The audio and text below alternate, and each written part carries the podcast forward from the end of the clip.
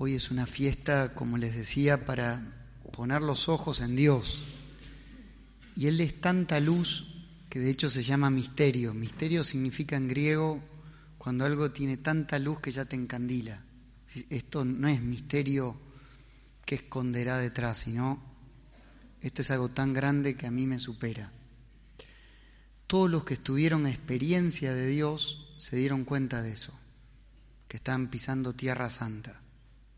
Decían, Dios es Dios. Y es la persona o las tres personas más interesantes para conocer en este mundo. Y lo mejor de todo es que ellos se comunican. No es que son celosos de lo que son, sino lo quieren compartir. Tanto el Padre, el Hijo como el Espíritu Santo quieren entrar en comunicación con nosotros, hasta con los más pequeños. Es como si a ninguna persona la van a dejar afuera y se van entregando y comunicando. Y el arte está en saber comunicarse con ellos.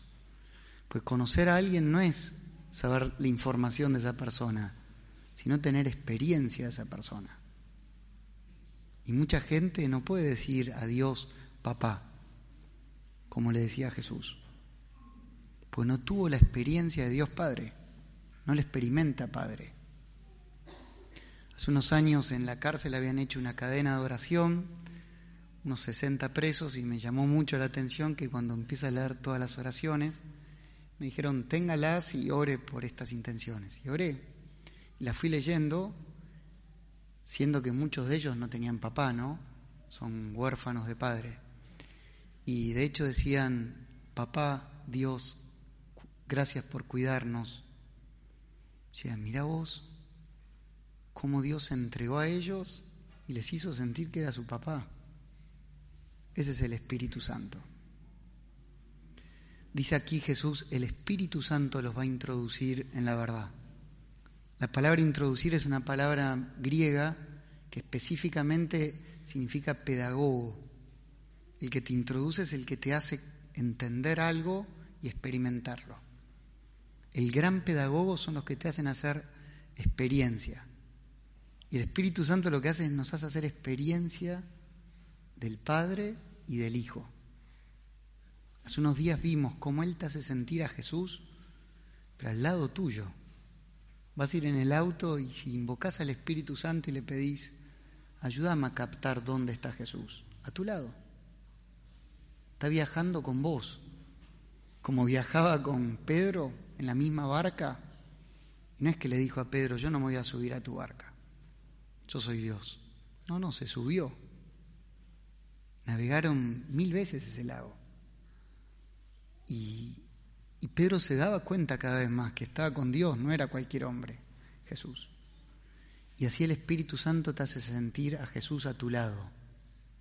Y también te hace sentir a Dios Padre, tu papá, que puedas llegar a decir, Abba, Decía el cura Dars que el que invoca mucho al Espíritu Santo tiene anteojos, pues un poco todos somos miopes para Dios. De hecho, ya que Él sea invisible es un desafío. Pues son las tres personas más apasionantes, pero bien que no los vemos. Entonces por eso uno puede tender a descuidar a ellos. Pero cuanto más los conoces y los querés, más te das cuenta que naciste para eso, para amarlos a ellos tanto el Padre, el Hijo y el Espíritu, el que tiene experiencia de Dios, te dice, no hay nada más grande que Dios. Y como ellos quieren entregarse, hoy esta fiesta se celebra eso, que nos abrieron la puerta, nos dijeron, queremos entrar en contacto con todos ustedes. La primera lectura, no sé si prestan atención, pero decía, mi delicia es estar con los seres humanos. Yo estoy a gusto cuando estoy con los seres humanos. No es que dice yo con ustedes no me junto. Tiene una humildad. Y el Espíritu Santo nos da esos anteojos para verlo cada vez más claro a Dios. Pues hay que pedir al Espíritu Santo, dame los anteojos, que yo pueda captar como captaron los que se enamoraron de Dios. Pues la gente que lo conocía a Dios en serio terminó enamorada de Dios. Hace poco hizo, santo el Papa Francisco a Carlos de Foucault. Sería larguísimo explicarles la historia, pero él era militar francés en Argelia, lo echan del ejército, venía de familia católica, pero quedó huérfano, muy chiquito, y cargaba varias heridas, y no podía comunicarse con Dios. Bueno, lo echan del ejército, vuelve a París muy triste, y una prima de él lo lleva a la parroquia. Y le dice, si conocieses a Dios, y él le dice, si Dios no existe. Y fue un confesor a confesarse directamente y le dice, Dios no existe. Y el confesor le dijo, pedile que se revele, pedile a él que se revele a vos, no creo que te desprecie. Se fue al fondo de la iglesia, pidió, Señor, si existís, manifestate. Un mar de lágrimas empezó, no podía frenar. Empezó a tener una experiencia de Dios tan fuerte y él después va a contar en uno de sus escritos, haber conocido a Dios fue sinónimo para mí de amarlo y entregarle mi vida. Apenas lo conocí. Me dije, es una persona tan importante que yo le entrego mi vida. Y así fue. Después fue monje trapense, terminó en África viviendo como monje en el desierto, en el Sahara, un hombre de Dios, ¿no? San Carlos de Foucault tuvo experiencia de Dios por el Espíritu Santo. Entonces todos nosotros podemos invocar al Espíritu, de los más pequeños a los más grandes, del que está más cerca hasta el que está más alejado, porque Carlos de Foucault estaba bien lejos, pero Dios llegó a él, porque quería entrar en contacto con él. Y ese es el primer camino que hoy la palabra de Dios nos, muestra. El Espíritu Santo los va a introducir en la verdad les va a hacer hacer experiencia de Dios. Y lo segundo, que hoy no lo dice acá, pero lo sabemos, un día Jesús estalló en oración y dice, gracias Padre, porque has revelado todo esto a los humildes y lo has escondido a los sabios. Y él eligió un camino que es el de la humildad. Pero uno podría preguntarse, ¿qué es humildad frente a Dios? Es decir, mira Señor, lo más importante sos vos en este mundo. Dejemos todo el resto para buscarte. Esa búsqueda no me va a salir mal, vale la pena. Dice Newman en un sermón que se llama Pensar en Dios, dice, ni nos damos cuenta, pero pensamos en tantas cosas. Yo les diría, pensamos en tres rubros de cosas. Uno, uno piensa en lo que tiene que hacer.